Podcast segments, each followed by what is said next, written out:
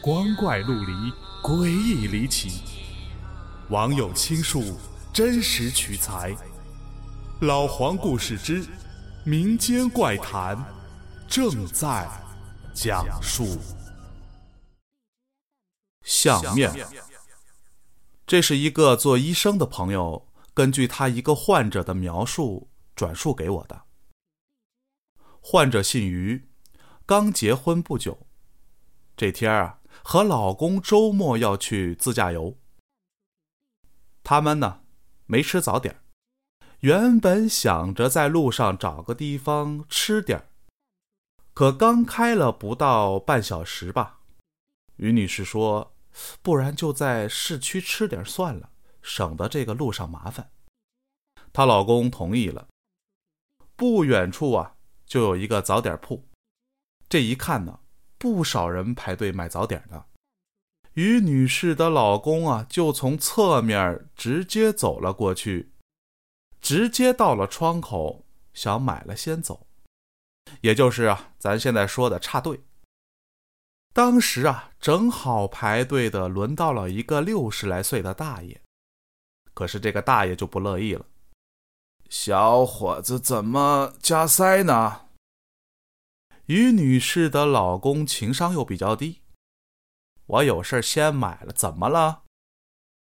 这时候啊，后面排队的人们也开始公愤了。你不行，你到后面去，你干嘛呢？你老者呢也没多说什么，若有所思的往后一退。你先买吧。于女士的老公呢就很得意，正准备取餐。没想到老者又跟他说了一句：“我才不跟要死的人计较呢。”于女士的老公一听这话，立马火就上来了，一把抓着老者：“你他妈会说人话吗？”这一闹，大家也就看不下去了。后边啊，几个小伙子上来扬言要收拾他。好在啊，有人劝架，这事儿啊。就算是过去了。可当他准备驾车离开的时候，一位大娘提醒他：“王爷爷看相贼准，多少人从外地来找他，他可不是咒你，小伙子，你去认个错，让他给你破破。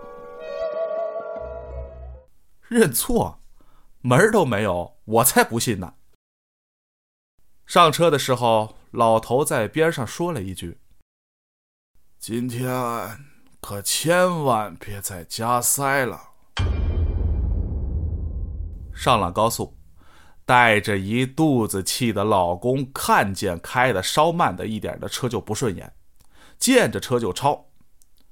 就在他从右侧要超过一辆大货的时候，大货正好右大轮儿。于女士的老公来不及刹车，直接冲下了高速。